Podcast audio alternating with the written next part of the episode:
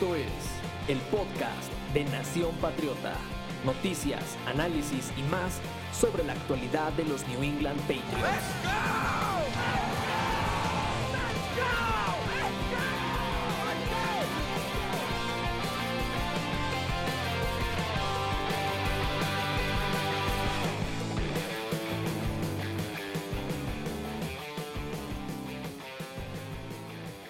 Esta emisión hablaremos de lo último sobre los únicos e inigualables seis veces ganadores del Super Bowl, los New England Patriots.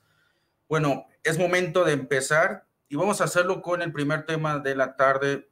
Este es sobre Cassius Marsh, sus comentarios de acuerdo a lo que se pudo rescatar de una participación que tuvo en un podcast con un comediante de los Estados Unidos.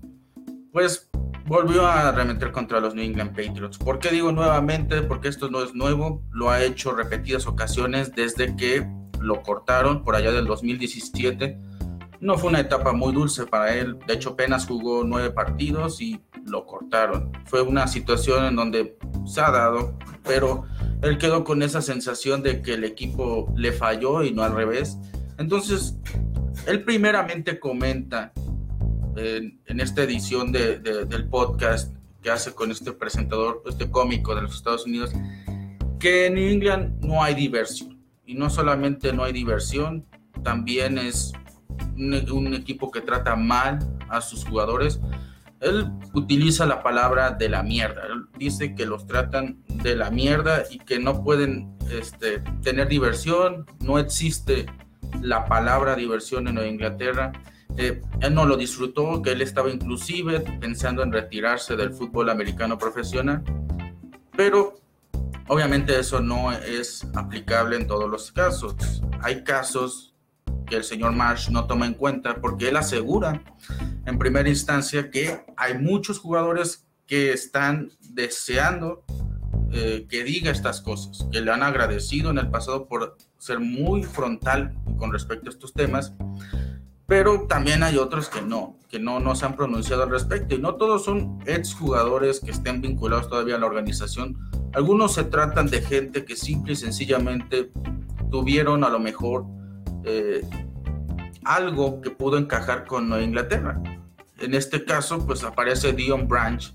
Todos conocemos a Dion Branch, es jugador que además fue MVP con los Patriotas y a lo mejor él también tendría comentarios negativos. Él no terminó su primera etapa como quisiera, lo intercambiaron a los Seahawks, fue todo un embrollo, pero a día de hoy las heridas sanaron, él es un jugador que también regresó a Inglaterra eventualmente, ha estado muy cerca y pues se entiende que las cosas se tienen que hacer de cierta manera. Y cuando le preguntan, oye, ¿cómo es que eh, dice este sujeto que no hay diversión, que que las cosas se dan como este, con un trato de falta de respeto, una constante presión de parte del entrenador y un, este, un trato deshumanizado por parte de los entrenadores en general.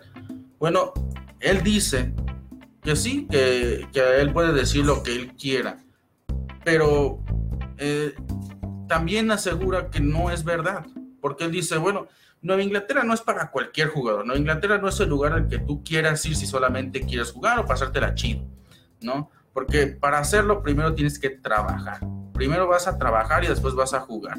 Y en cuanto al, modo de que se hacen las cosas en Inglaterra, pues él dijo, sí, se dan de cierto modo, pero nunca faltando al respeto a nuestros compañeros, ni tampoco me tocó a mí.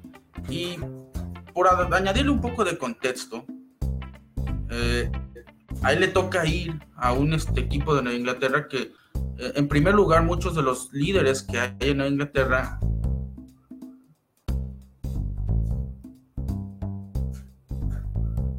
pues simple y sencillamente se quieren ir de Nueva Inglaterra. Eh, llega un punto en el que los jugadores, en el caso de Willie McGuinness, de Teddy Bruschi y muchos otros, arremeten contra los antiguos entrenadores de la Inglaterra y con Bill Belichick no.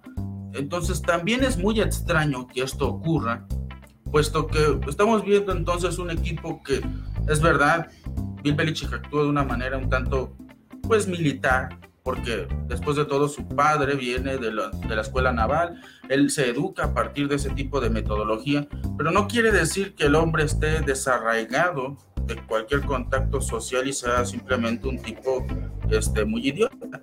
Es verdad que ha tenido sus encontronazos con otros este, jugadores, con otros entrenadores, que estas historias siempre se repiten, por eso cree el señor Mash que todos los casos son iguales, pero la verdad es que no.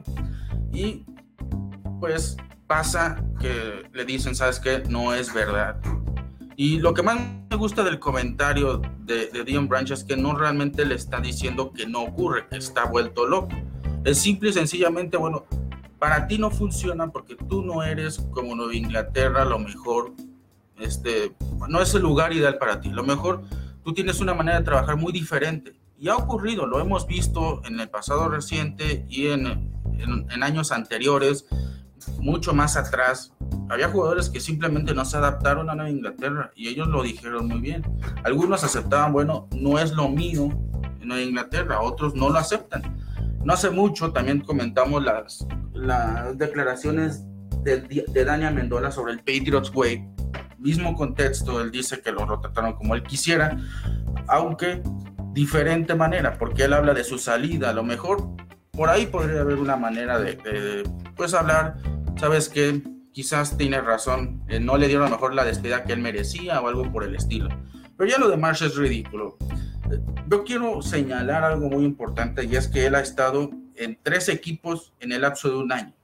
Estamos hablando de un jugador que no ha estado fijo, ya digamos en uno, en tres equipos a lo largo de un solo año. El año pasado estuvo con los Jaguars, ahora está con los Steelers, estuvo creo que hasta con San Francisco, ha estado en un montón de lados, no lo quiere. Es un jugador que no encaja y que hoy en día si estamos hablando de él no es porque firmó con un equipo o porque está teniendo a lo mejor este, una buena off-season o algo por el estilo. Estamos hablando de él porque es un jugador que ya no es relevante. Entonces, él dice, inclusive, yo soy el, el exjugador más odiado por la fanática de Nueva Inglaterra.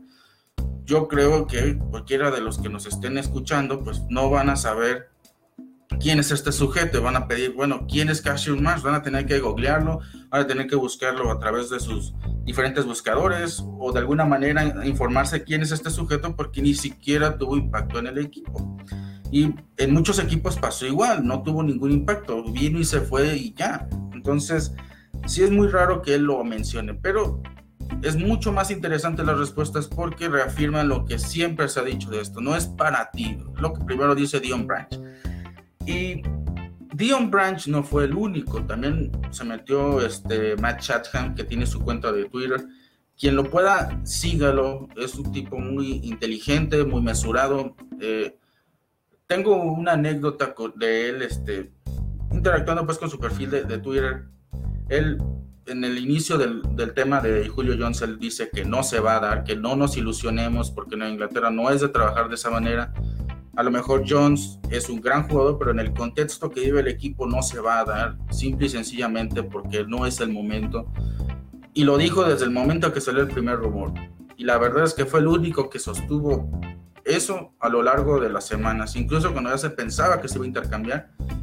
Y a día de hoy es un tipo que siempre dice cosas así, luego analiza las cosas, tiene un contenido muy interesante en su perfil de Twitter, él también hace cobertura del equipo en, medios como eh, Nest, entonces vale la pena mucho seguir ese tipo de, contenido porque no solamente hablan hoy, también son jugadores, exjugadores mejor dicho, que hablan todo el tiempo y que entendieron a la primera lo que es el Patriots Way. Y bueno, si hablamos de ex jugadores que hicieron bien las cosas y además comprendieron de, man de manera brillante este concepto de cultura ganadora que se vive en Inglaterra, pues tenemos que hablar de, del retirado Julian Edelman.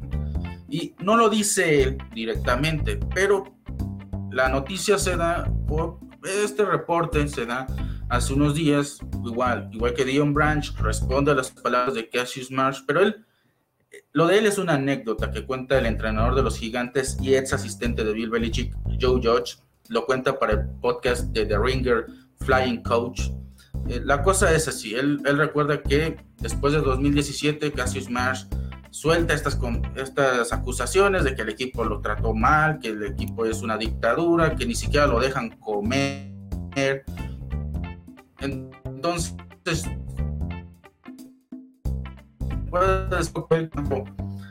eh, vamos a imaginarnos, el pasillo de Nueva Inglaterra es muy largo y tiene un, este, espacio en blanco, es, está pintado, está, pero no hay nada en él. Entonces, eh, Julian Edelman ve ese espacio, toma un marcador, se dirige directamente a él y no se le ocurre más que, que escribir algo al respecto, porque es una temporada importante y porque los comentarios de Cassius Marsh pueden parecer insignificantes, pero habrá jugadores que piensen de más en eso y él dice, no, no, no.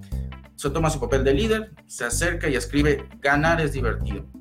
Luego dice Joe George, pero no solamente eso, Luego nos enteramos que en el vestuario hay este mensaje que dice, hey chicos, ustedes se, quieren divertir, quieren estarse divirtiendo, pues ganar es divertido y vamos a hacer, y siempre vamos a hacer lo mejor que podamos para ganar. Porque al final de cuentas, pues la diversión se da cuando te vas a tu viaje a Disneylandia después de ganar el Super Bowl. Y de cierta manera ese comentario ayuda, no solamente llegan al Super Bowl ese año, aunque lo pierden, el año siguiente vuelven a llegar al Super Bowl y lo ganan. Es el sexto Super Bowl que gana Nueva Inglaterra. Es después de todo este desmadre. Y la verdad es que Julian Edelman, a lo largo de su carrera en Inglaterra, fue el segundo o tercer líder de la ofensiva. Siempre estaba detrás de Tom Brady y a lo mejor algún otro si por ahí surgía. Eh, Julian Edelman siempre fue ese tipo de jugador mesurado. O sea, el año pasado no solamente era Khan, era él. Y la verdad es que sí hizo falta por momentos en 2020 por su capacidad de liderazgo, porque era un tipo que si lo metías al campo, daba de hacer lo mejor que podía. Y ese tipo de comentarios, ese tipo de anécdotas, ejemplifican la carrera eh, sobresaliente que tuvo un tipo que hasta día de hoy, pues todavía vamos a esperar quién lo puede reemplazar, no por el talento, ¿no? Y quizás es por eso que mucha gente le cuesta verlo en un salón de la fama, pero si llega un salón de la fama, y va a ser el del equipo al menos, va a ser por este tipo de situaciones, de que era alguien que no tenía que ir con los entrenadores y decirles, ustedes motívenos, este, ¿qué podemos hacer para motivarnos? No, él decía, yo lo voy a hacer. O sea, no solamente voy a trabajar, voy a contagiar a mis compañeros para que trabajen igual de duro que yo. Y eso es algo que a día de hoy yo me quedaría más que las propias palabras de Cassius Mears. Demostrar que en vez de ver a lo mejor otro que dijera lo mismo que él, dijera, sí, es verdad lo que dice Cassius Marsh, salieron dos, tres jugadores, exjugadores, mejor dicho, a decir, no, o sea, así no son las cosas. Y lo mejor que hizo el equipo fue ignorarlo. Nadie del equipo lo comentó, ni siquiera en un tono de comentarlo en redes sociales. Muchos jugadores tienden a hablar mucho en redes sociales. Los de Inglaterra callados como una tumba. Eso es algo muy, muy importante. A día de hoy, pues el que se ve ridículo es Cassius Marsh. Y como lo dijimos en, en su momento y lo volvemos a decir ahora, el, el, Patriots Way no es nada más resultados, es el impacto que tiene en los jugadores, en la carrera de muchas personas. Y hasta el día de hoy yo creo que muchos pueden enumerar las cosas positivas que hicieron con ellos que luego podemos debatir en muchos otros aspectos de que si este concepto a veces es llevado al límite, que si tal vez hay defectos, claro, pero no se les olvide, 20 años se dieron gracias a esta cultura y si hoy Tom Brady es lo que es, pues es también gracias a esta cultura. Entonces, estamos hablando de gente exitosa y todo parte de aquí. Entonces, Cassius Marsh, desafortunadamente, y no es por tirarle, pero no es un tipo exitoso. Y como no es un tipo exitoso y no se adaptó al Patriots Way, uno puede concluir que si te adaptas al Patriots Way, pues también te, persigue el éxito. No es normal. No, no, es tampoco inusual ver que otros jugadores lo consigan sin ser el tipo de jugador que dice, bueno, yo soy este defensor del Patriots Way. Pero la mayoría de los casos así son. Entonces, pues a Cassius Marsh le callaron la boca, y el Patriots Way sigue ahí. Sigue ahí. El señor este, Cassius Marsh va a jugar con los Steelers, a ver cómo le va, a ver si no lo cortan otra vez. El señor no puede ni siquiera, ya ni siquiera puede durar unos cuantos meses en un equipo. Entonces, imagínense, eh, tiene ocho temporadas en la NFL y ha estado en siete equipos diferentes. Imagínense, siete equipos diferentes en ocho temporadas. No, no te puedes tomar en serio esos comentarios. Bueno, pasando al segundo tema, y eso es lo que nos da el título de, este, de esta emisión, pues estamos hablando del caso de Cam Newton, porque Cam Newton habló el jueves, y el jueves pues habló de dos temas principalmente, eso es lo que se rescata y lo rescatamos también nosotros pues él comenta primero que nada la situación de, Mac Jones. Todos sabemos que Mac Jones va a ser el titular. Eso no se va a, ver diferente en unos meses, ni en, unos, eh, en unas semanas, nada. O sea, Mac Jones, hasta que no demuestre que no tiene nada que ofrecer al equipo, pues va a seguir siendo el futuro y eventualmente va a tener su oportunidad.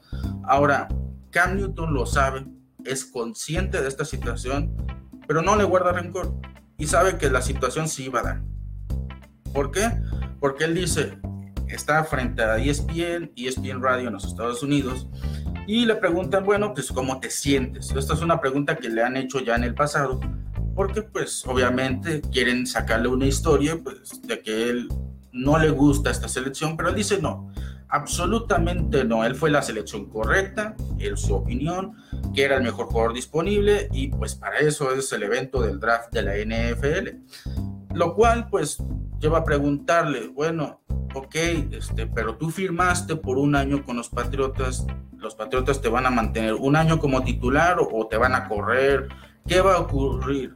Y dice, ah, bueno, si yo tuviera que demostrar algo, pues sí, lo tengo que demostrar, solamente tengo un año y no necesito eh, eh, este, presionarme ni, ni atraparme en promesas porque ese no es mi estilo pero yo estoy completamente del lado de Mac. O sea, él va a hacer su trabajo como titular, pero él va a respetar y respaldar al señor Mac Jones. Lo cual quiere decir que también va a adoptar un rol de mentor, un rol de, de soporte para este chico novato. Él no va a ser titular de arranque. Y obviamente él no va a cuestionar las decisiones de Bill Belichick. Y todo lo dice muy, muy, muy, muy este, este, civilizadamente, muy diplomático, si lo queremos ver de otra manera y está actuando como un líder. Estas son las características que siempre comentamos que, que tiene Cam Newton. No podemos obviar lo que es un hecho. El tipo puede tener problemas en lo deportivo, pero yo no comprendo cómo alguien puede odiar la persona. La persona es completamente diferente a lo que vemos en el campo. Y es curioso, quizás la mayor ironía que tiene Cam Newton es que el jugador talentoso que fue en 2015 no tenía a lo mejor esta personalidad. Todo, el mundo se va a quedar siempre con la imagen que tuvo en el Super Bowl 50, no metió el 110% en ese juego. Eh, en la rueda de prensa se mostró muy amargado, muy este, eh, enfocado en otra cosa, él no quería estar ahí. Tomó una actitud muy infantil, pero a la fecha el tipo ha madurado bastante. Si quieren decir que ahí se le vio muy inmaduro, 2020, 2021, el tipo es completamente diferente. Yo lo vi dando la cara en cada una de las derrotas del equipo el año pasado y la prensa se lo quería comer en Boston. Y no van a mentir, ustedes también lo querían este, sacar a patadas en ese momento en las derrotas contra los 49ers, los Rams, los Bills, lo querían sacar a patadas. Ahora, el tipo está diciendo que va a respaldar a Mac Jones, que él sabe que esa es la opción a largo plazo y que Bill si la tomó es porque es la decisión correcta. Y él no va a cuestionar al entrenador que le sigue dando oportunidades en la NFL. Y bueno, él dice, Mac Jones además es un tipo genial. Es, es alguien que analiza mucho fríamente, que nos observa a todos, que está aprendiendo no solo de mí, de Brian Hoyer y de Jared Stephen. Y nuevamente, es aprender no solamente ah, pero ¿qué puede aprender estos chicos? Bueno, algo bueno tendrán. Cuando lo juntas, pues algo muy bueno puedes tener. Y entonces, él lo que le está haciendo, él se está yendo a trabajar todos los días. Él dice, tiene una actitud de hombre de negocios, llega, hace su trabajo, se queda hasta tarde si es necesario. Y está mostrando ser bastante responsable. la verdad es que las características que hemos este, compartido de, de, Mac Jones desde que lo seleccionaron siempre las ha tenido, las mantiene, es un tipo muy profesional y dice Cam Newton, ¿cómo puedo yo odiar a alguien que es así? Y la verdad es que también es verdad. El tipo no se mete con nadie y está aprendiendo. Él está en la mejor disposición de aprender. Y luego, bueno, dice, eh, no solamente en él, yo también creo en Brian Hoyer, yo también quiero creer en Jarrett Stidham. Son jugadores que la tienen más difícil que Mac Jones pero obviamente son jugadores que están ahí, van a competir y que él va, él promete competir este año. Eh, eso es además lo que él comenta. O sea, no solamente va a respaldar a Mac Jones, él sabe que tiene una única oportunidad. Eh, hay que ser muy conscientes de que si falla este año, probablemente ya no vuelva a tener otra oportunidad en la NFL jamás. Jamás. El tipo perdería completamente la credibilidad a día de hoy y lo vemos en algunos jugadores lo siguen respetando bastante, juegan contra él, contra Nueva Inglaterra y siempre sacan el tema de Cam Newton porque lo admiran. A lo mejor usted no lo admira, pero los jugadores que enfrenta sí lo admiran. Y el tipo dice, bueno, yo voy a regresar el 22 de julio, tenemos programado regresar el 28 de julio, pero yo tengo que regresar antes. Y él dice, yo no tengo nada que cuestionarle a la, a la organización de los Patriotas, han sido impecables, pero a él le toca cumplir la parte del trato. Creo que eso es verdad. Tiene una deuda enorme con Inglaterra. Ya son dos años seguidos que confían completamente en él. No hay que olvidarlo. El año pasado casi nadie lo quería. había rumores con los Chargers. Al final decidieron otros jugadores. Los Colts decidieron otros jugadores. Eh, al final es un jugador que se quedó sin opciones en julio y tuvo que aceptar la que le llegó de Nueva Inglaterra casi de rebote. Y este año le volvieron a dar otra oferta y él aceptó. Y prácticamente eso es, o sea, eh, Nueva Inglaterra no le debe nada a él, él es el que le debe a Nueva Inglaterra, es lo que está tomando como postura este año. Obviamente habrá gente que diga, esto me suena al año pasado, el año pasado cómo terminó, pero está haciendo al menos la promesa de que va a cumplir su parte del trato. Y es cierto que él tampoco dice que se va a comprometer con muchas promesas, pero así son las cosas. Luego, él comenta, tan solo voy a ser honesto contigo, teniendo esta conversación en julio es irrelevante con respecto a la competencia de corebacks. Eh, es tan solo, esto tan solo va a ser clickbait por 24 o 48 horas. Así es como eh, Cam Newton se siente, pero a decir verdad, nada de esto va a importar hasta el 22 de julio, que es cuando él se reporta a Nueva Inglaterra. Entonces, mientras el campamento avanza, todo el mundo va a empezar a observar y decir qué pasó con lo que dijo. Porque si él dice hoy, eh, yo estoy al 100% y voy a ganar esta competencia, yo me siento perfectamente bien y perfectamente capaz de vencer a Mac, de vencer a Jared y vencer a Brian Hoyer sin ningún problema, pues van a empezar a cuestionarle y le van a decir, ha estado leyendo el libro de jugadas, ¿qué pasó ahí? ¿Lo entiende? La comunidad que aseguraba tener, ¿qué pasó? ¿Estará en buena forma? Eh, ¿Su brazo está bien? ¿Qué le pasó a sus pies? ¿Sigue con ese problema de mecánicas? Y él añade, jugamos en un deporte que está estrictamente basado en el producto final y este producto solamente se da en los días de juego. Dicho esto, simplemente se resume a ganar o perder. Básicamente lo que te está diciendo es que más allá de los récords, más allá de lo que pueda hacer en el campo con alguna jugada, de lo que tú quieras, eh, nada va a importar con el récord que tenga. La verdad es que el año pasado no todo fue muy malo, tuvo buenas jugadas.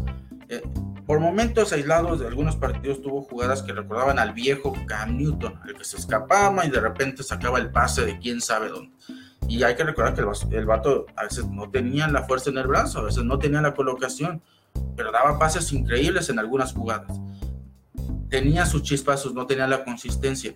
Ahora, el problema fue que la consistencia no solamente fue un problema, también fue el récord. El récord era 7-9, ¿qué le ibas a sacar de positivo? La gente ya se lo quería comer para, para inicios de enero y todavía faltaba una semana de, de, de partido. Imagínate, nadie lo quería ya en ese punto. Entonces, sí es un tema que a día de hoy va a seguir siendo tendencia, pero él dice, bueno, yo me voy a centrar en cumplir lo que me corresponde, en ser recíproco y la competencia me está ayudando a ser mejor. Habrá que ver en el campamento si verdaderamente él aprendió algo, si él realmente tiene una experiencia que le está ayudando. También hay que ver qué hace Mac Jones porque es muy fácil hacerlo en una competencia en la que solamente se trata de cumplir unas pruebas sin equipo, nada más lanzando como venga y listo. En el campamento se le van a exigir a los jugadores entrenar como si fuera a haber partido el día siguiente y entonces ahí se van a ver muchas cosas. Entonces también es verdad que tenemos que esperar. Tampoco podemos crucificarlo, pero tampoco podemos alabarlo mucho. Lo cierto es que Cam Newton al menos tiene la mentalidad correcta. Eh, ese es el tema con él. Eh, al final te puede gustar o no, el tipo siempre va a llegar con la actitud correcta a refrendar las cosas que él dice este, con comentarios muy diplomáticos. Y la verdad es que es muy difícil realmente criticarle en ese aspecto su compromiso con el equipo. Su rol de líder, ahí está. Realmente a día de hoy me gustaría que al menos alguien como este chico, eh, Mac Jones, funcione, que lo haga bien, pero hasta ver no creer. La verdad es que sí es muy difícil ver que alguien en este momento sea más líder de lo que es este chico. Este Cam Newton, este veterano de 32 años, sigue siendo lo que fue en los Panthers por, por algunos momentos. Ahora, el siguiente tema sobre la mesa es el posible contrato para Stephon Gilmore y un posible intercambio. Esto se da porque, bueno, no necesariamente Stephon Gilmore tiene que firmar una extensión de contrato con los New England Patriots. No necesariamente se va a completar esto, no necesariamente va a ser las cosas tan fáciles. Pero, bueno, eh, la verdad es que el problema, creo yo, es qué puedes obtener en el intercambio. Creo que eso es lo que Nueva Inglaterra está diciendo, bueno, no nos vamos a, a volver locos, no vamos a dar nada todavía. Y por ahí, y esa fue la noticia que publicamos en la semana, Jeremy Fowler habló en el show de WEEI, es un programa de radiofónico y también de, digital en, en Boston, con Kenny Curtis, y el fin de semana pasado dijo, bueno, ¿cuál es el valor que pueda tener? Y él lo comparó con una situación que vivimos precisamente con Julio Jones, se tendría que ser la defensa correcta, en el momento justo, tal vez un equipo contendiente, porque ciertamente hay un valor ahí. Tan solo que a esa edad no sé si sería una primera ronda o no, pero podría ser un buen pick.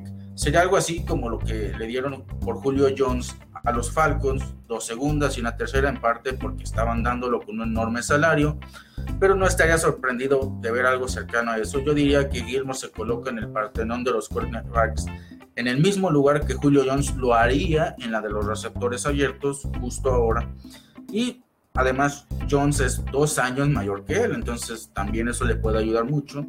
Y podría haber un buen valor por Gilmore. Tan solo no sé si un equipo podría dar voluntariamente una primera ronda ahora por el dinero que habría que pagar en un nuevo contrato. Hay que recordar, no se le está pagando un nuevo contrato yo diría que probablemente una segunda y otro pick, tal vez una segunda y una cuarta o una segunda y una tercera, pero algo así.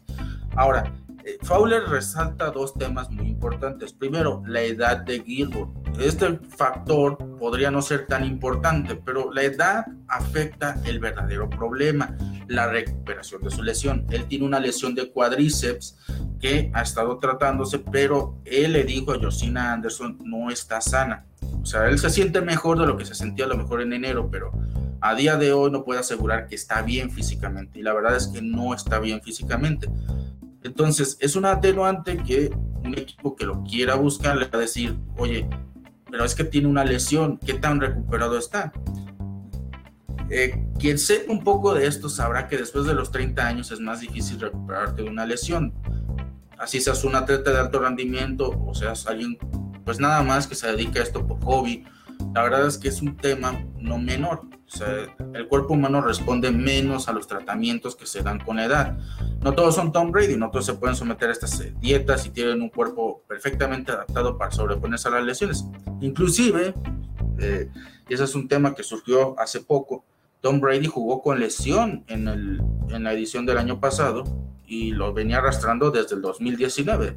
Una lesión que no se había tratado y que a día de hoy tuvo que someterse a otra operación para limpiarse esa zona, para arreglarse, algo por el estilo. Y es algo que todos los jugadores padecen. Obviamente que hay quien lo tolera mejor que otros. Stephon Gilmore tiene una cirugía reciente y además pues la edad le está pesando. Entonces, por ahí puede ser también un tema importante en el intercambio de Stephon Gilmore. Ahora, no solamente es la edad, no solamente es la lesión, es el estado contractual que vive. Muchos dicen que juegue con un contrato de 7 millones de dólares. Sí, pero es un contrato muy raro porque son 7 millones de dólares, pero originalmente estaba, eh, estaban por darle alrededor de 13, 15 millones este año. Solamente que le quitaron dinero para pagarle el año pasado, que era cuando él quería un mejor salario por el tema del defensivo del año que ganó en 2019 Él decía, yo merezco más, yo merezco ganarme este nuevo contrato. Eh, y le dijeron, bueno, te vamos a aumentar el que ya tienes, pero hay que tomar dinero del último año de tu contrato, que era este. Y el problema es que en Inglaterra no puede borrar ciertas cosas del contrato.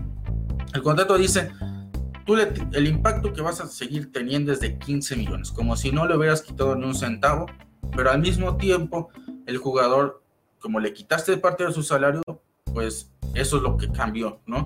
Le vas a dar menos salario, pero al equipo no le conviene tener un jugador que está cobrando 7 millones, pero que en sus números, en sus libros de, de, economía del club, le están diciendo, no, mira, ¿sabes qué? Te está costando 15.2 millones en el tope salarial. Un equipo ve eso y tampoco va a estar a gusto. la extensión en teoría hace que se rebaje eso. Cualquier extensión que tú le quieras dar al jugador le va a rebajar eso. ¿Por qué? Porque cambiarías la parte del contrato que le está dando 15 millones al pacto del tope salarial y al su salario se lo incrementas. Tomen por ejemplo los contratos que se dieron recientemente. Hay contratos como, por ejemplo, tú dices, le dieron 22 millones de dólares a Nelson Aguilar. Sí, pero Nelson Aguilar no va a cobrar 22 millones de dólares. Él va a cobrar alrededor de 13, 14 millones en dos años. Este año le toca cobrar 7 y el próximo año alrededor de 7, 8 millones. No va a cobrar 22. ¿Por qué? Porque hay bonos, porque hay otros este, apartados dentro del contrato que evitan que su impacto sea mayor. Lo mismo pueden hacer con Stephon Gilmore. Pueden darle una extensión y pagarle 13 millones y pueden tener ese impacto de 13 millones en el tope salarial, pero le estás quitando 2 millones de impacto. Estás generando ganancias para ti. Un equipo que quiera negociar con él ahora sí lo tomaría porque le das una extensión de dos años, juega este y juega el que viene y juega con un nuevo contrato. Ya no se tienen que preocupar por eso, tampoco por el tope salarial.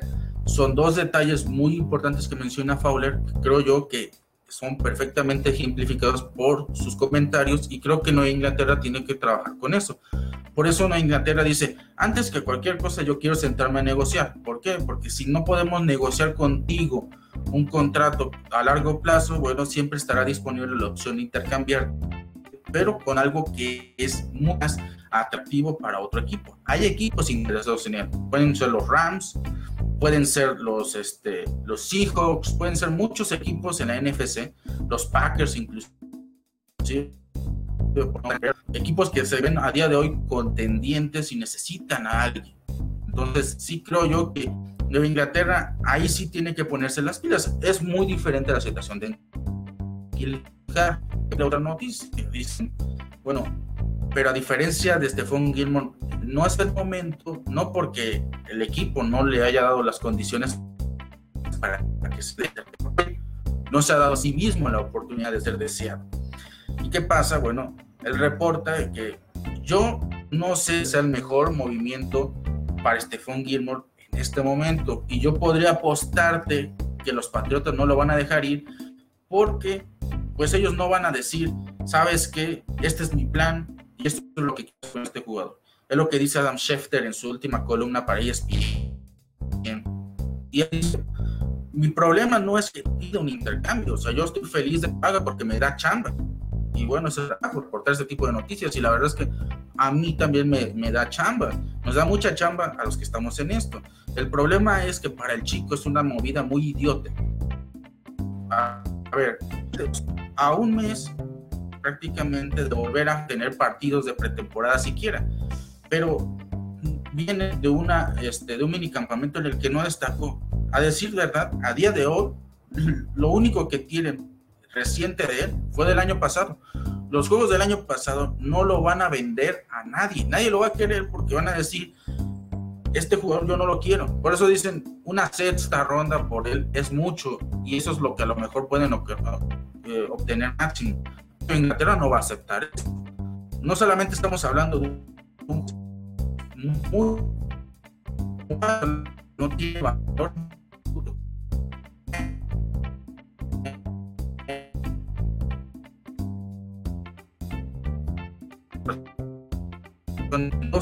algo para no. Lo único que pasa es una selección de primera ronda. ¿Cuántos casos no hay así actualmente en la NFL? hay uno que me, que me acuerdo bastante a él y es eh, Jake White, este chico juega en los Eagles, también una selección alta de los Eagles, pero ellos no lo están intercambiando porque saben que no van a obtener nada por él. Entonces, lo que ha hecho este chico es un desmadre. Si no Inglaterra tenía pensado intercambiar entrenamientos mixtos con los Giants o los Eagles, en donde van a poder verlo de cerca otros entrenadores, pues ya no, va, ya no tienen ese factor sorpresa. Entonces, ahora van a dejar que todo se caiga. Y a día de hoy no hemos visto otras noticias al respecto. Ya ahorita están diciendo que él va a reportarse el entrenamiento, pues claro, tiene que demostrar que vale más. Y en Inglaterra le va a decir, mira, ¿sabes qué? Si nosotros queremos, te intercambiamos a los Lions. te podemos intercambiar a los Lions o a los Jaguars. Y él no va a quererse ir a esos equipos. Por mucho que esté a lo mejor un nuevo proyecto, no se va a querer ir ahí. Él va a querer ir a los Cardinals porque es su antiguo hogar, porque es un contendiente. O porque es un contendiente también. Él no se quiere ir a equipos mediocres. Esa es la verdad. Entonces va a ser un gran problema para él intercambiarlo. Comparto con lo que dice Adam Schefter. El momento fue la peor manera de decir sin intercambio. No es algo que había hecho. Eh, habrá que ver cómo se vuelve situaciones. Con Estefan Gilmore era de esperar. Creo que Inglaterra comprende que la situación se tiene, tienen que sentar a negociar porque no solamente es lo mejor para ellos, para ellos, pues porque hay salarial, salario, muchas cosas este, afectando su inclusión. Si Inglaterra quiere encontrar un valor eh, fuera de Inglaterra, no lo va a conseguir porque ellos no lo están permitiendo. Pero con, en Kill Harry es qué tanto pueden hacer ellos para que adquiera un valor. O sea, es completamente diferente, es algo opuesto. ¿no? Ellos sí tienen que buscar la manera de decir, no, sabes que sí te conviene porque a lo mejor tú necesitas un jugador que te haga esto. No, al menos te puede servir como cuarto o quinto receptor.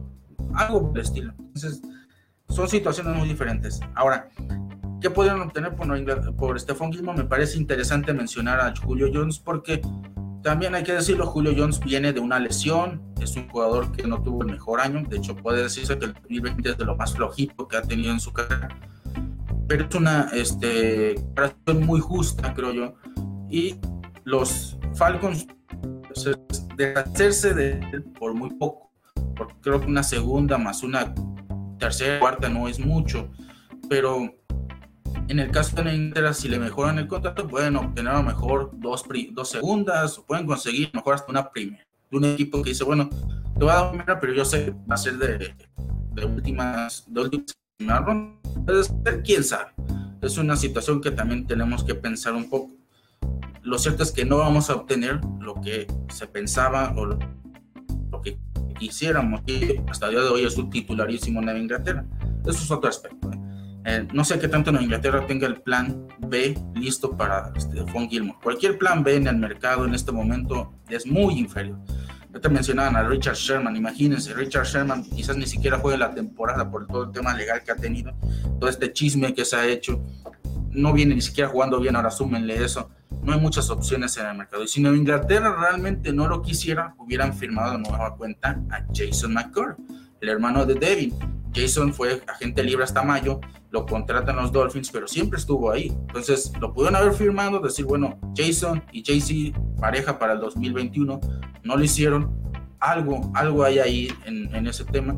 Y todavía faltan dos semanas para que exista este, una amenaza real. Entonces puede haber un contrato este, venidero.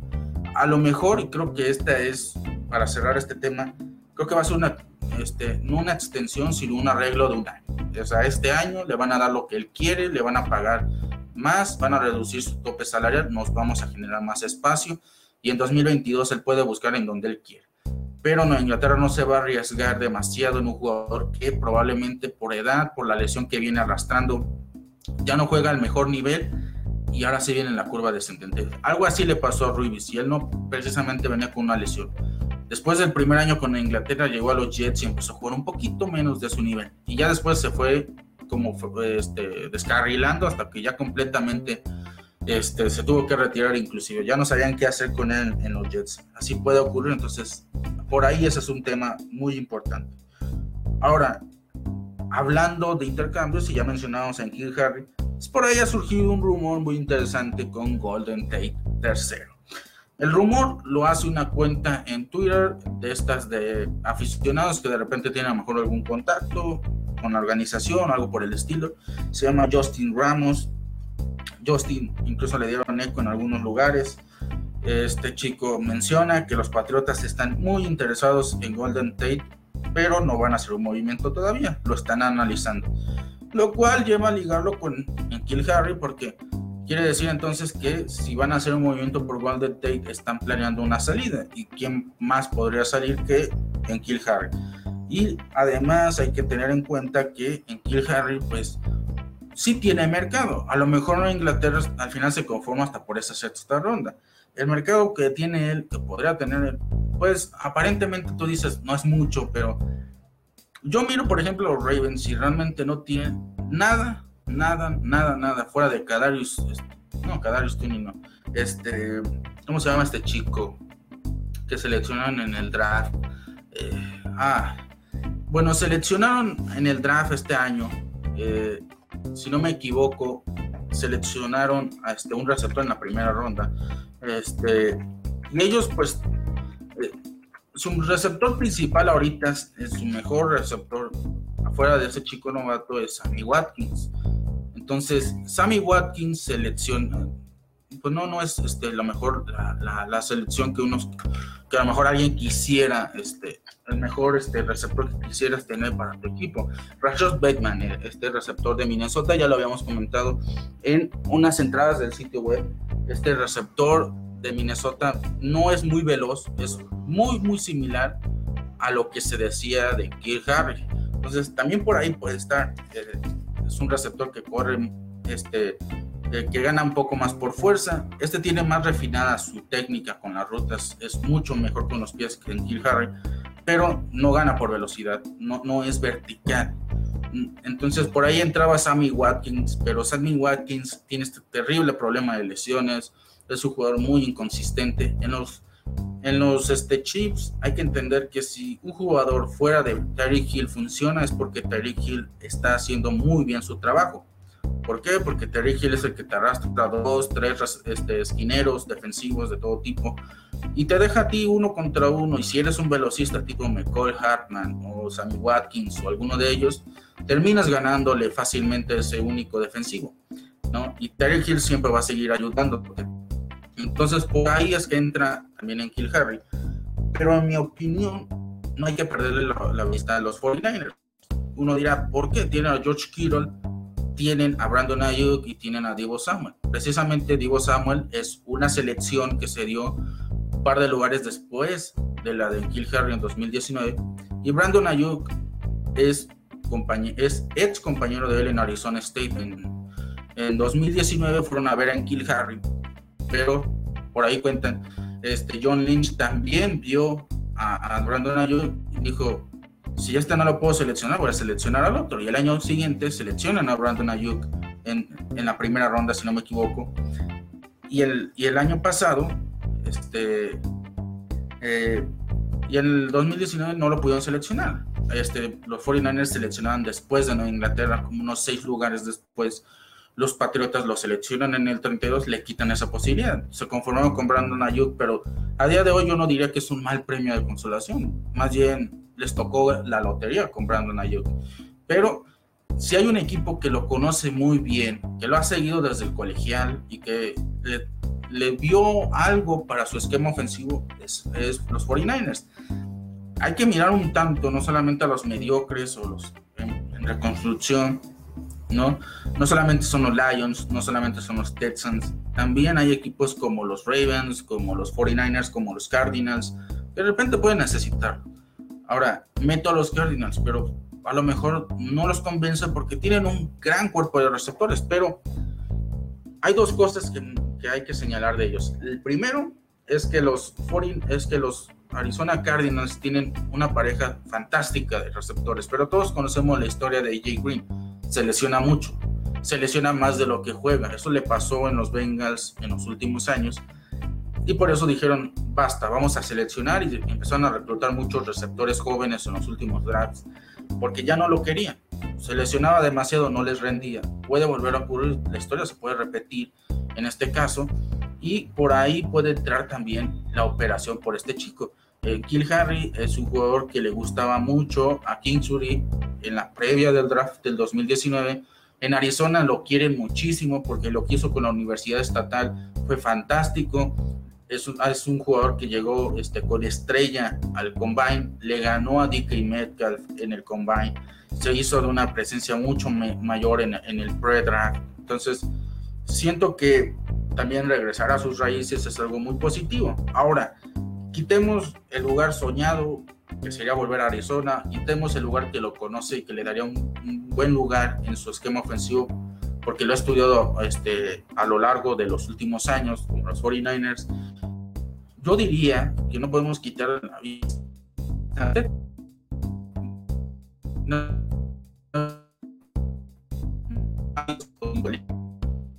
Pero está armando puro Un que no está viendo la mejor no tiene mucho, espacio en el salarial, no tiene muchos picks este, que quieran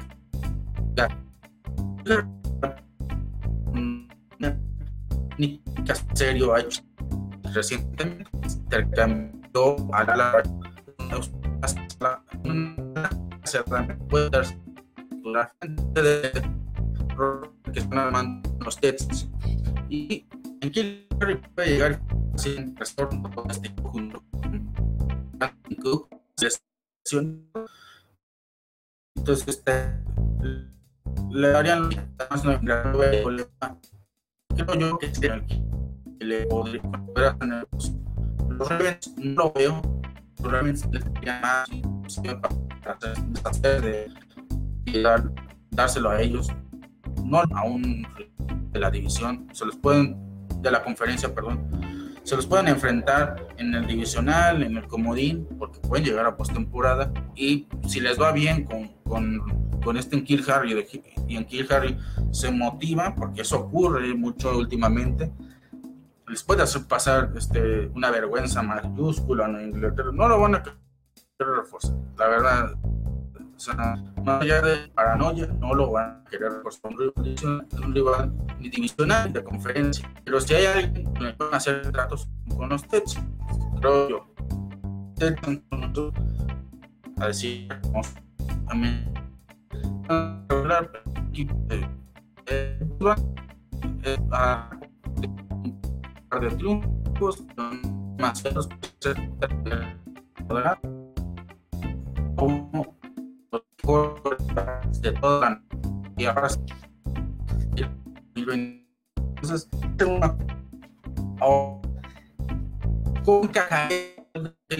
con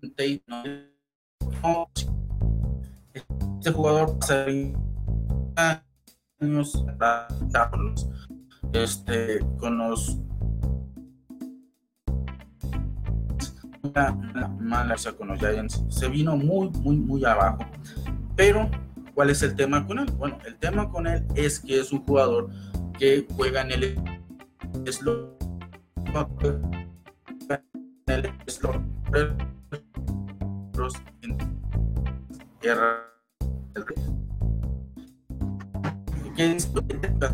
que ha hecho que pierden su propio intento de y eso es 75 veces más que el segundo lugar desde 2010 y ese es Antonio Brown.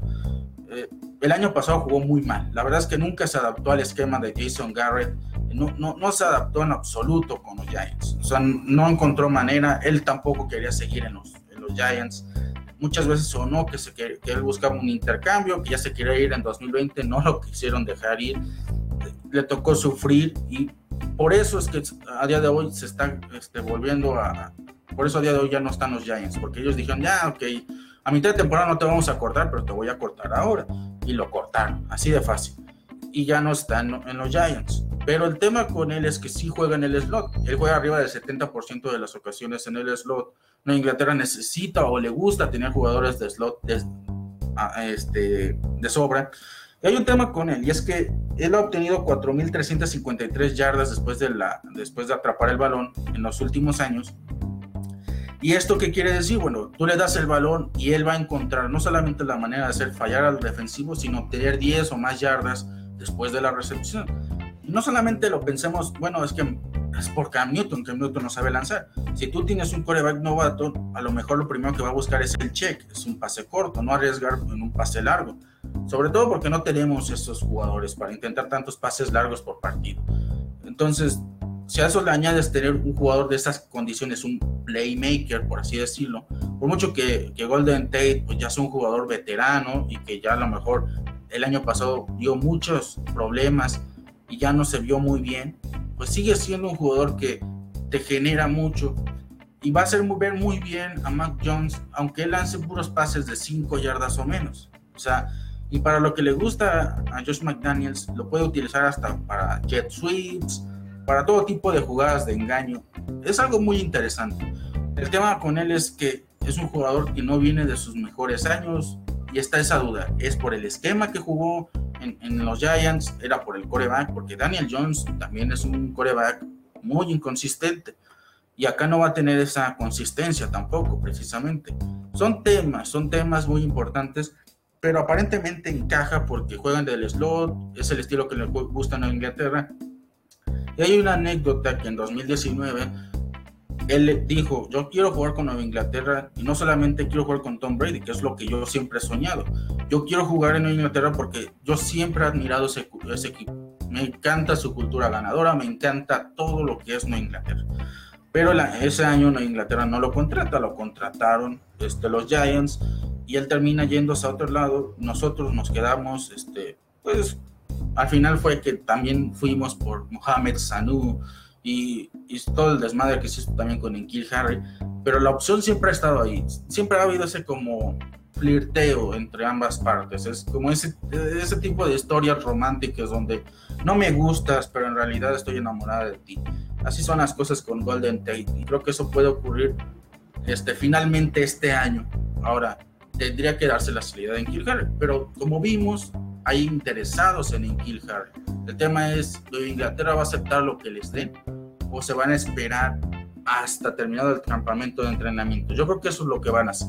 Se van a esperar y el tema es, al menos juega un juego de pretemporada, lúcete, hazte ver como si fueras la reencarnación de Calvin Johnson si es posible, para que así te podamos acomodar en algún equipo y a nosotros nos den una cuarta ronda al menos.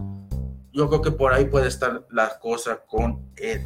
Y bueno, a decir verdad, yo creo que ha sido muy interesante esta semana porque pues hemos discutido mucho, pero como vimos, la última nota de Golden Tate cierra con el Patriots Way.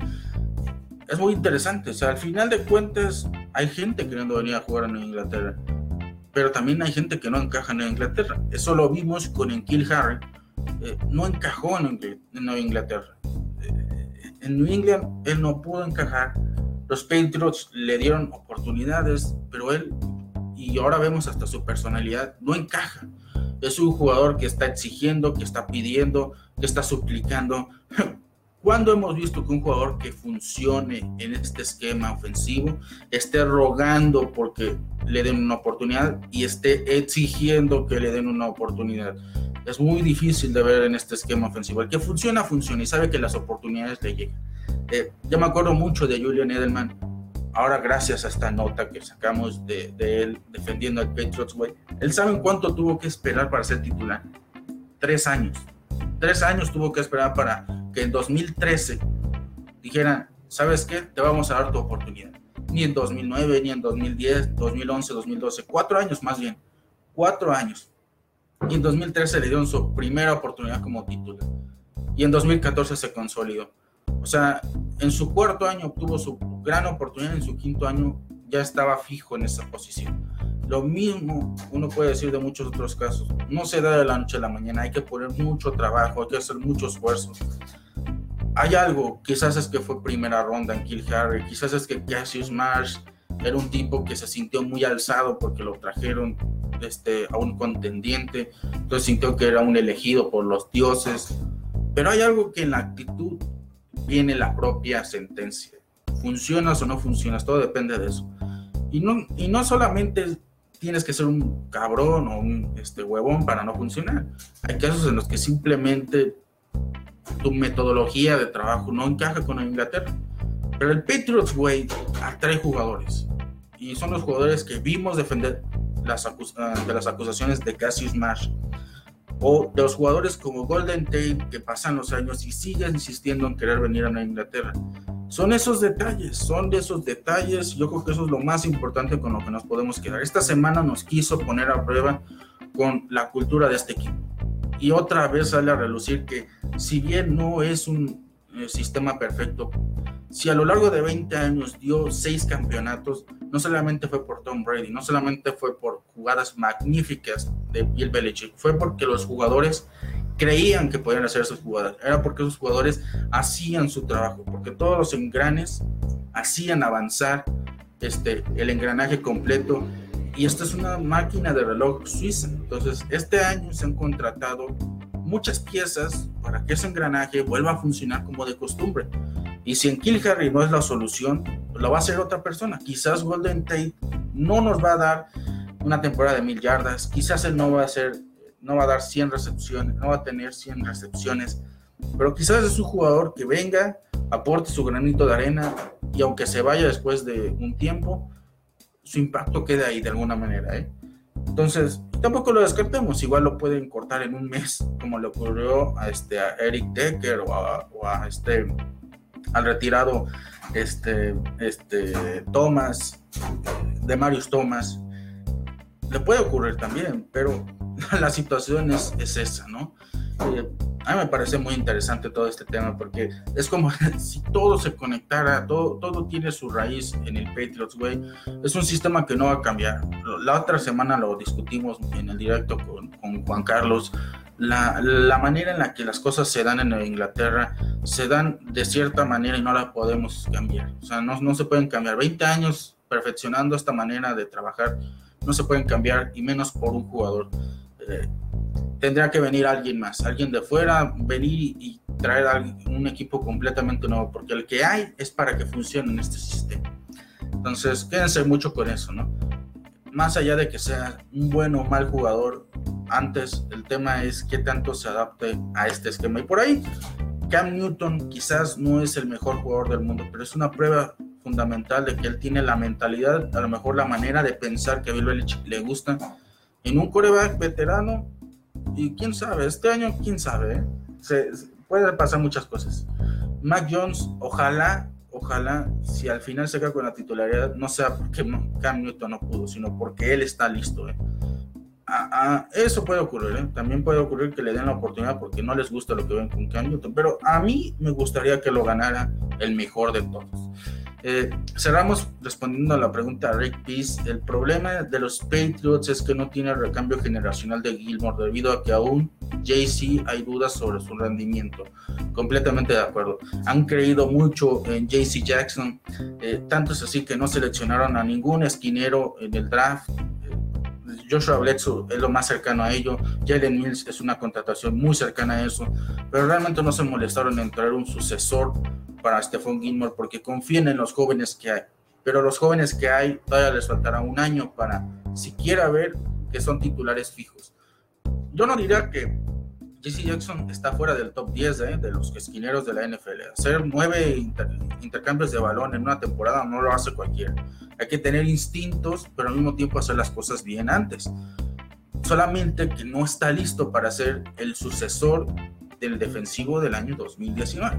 Ese es el tema. Yo coincido ahí mucho con Rick Peace. Bueno, yo les agradezco mucho. Es hora de despedirme a nombre de todo el staff de, de este grupo de Nación Patriota.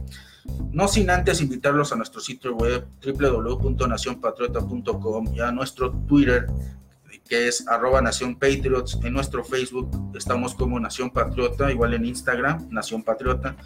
También recuerden estar al tanto de nuestras emisiones, ya saben, generalmente las hacemos los viernes. Siempre pueden seguirnos en nuestras redes sociales para enterarse de alguna emisión especial, de invitados, de todo tipo, de los temas que vamos a tratar. Si ustedes quieren participar como lo hizo Rick, lo pueden hacer en los comentarios, se unen, lo hacen. Ahora también si en, más adelante quieren comentarnos algo, lo pueden hacer, están en todo su derecho. Al final de cuentas, este es un espacio hecho por fans como ustedes, para ustedes mismos, los fans de los New England Patriots.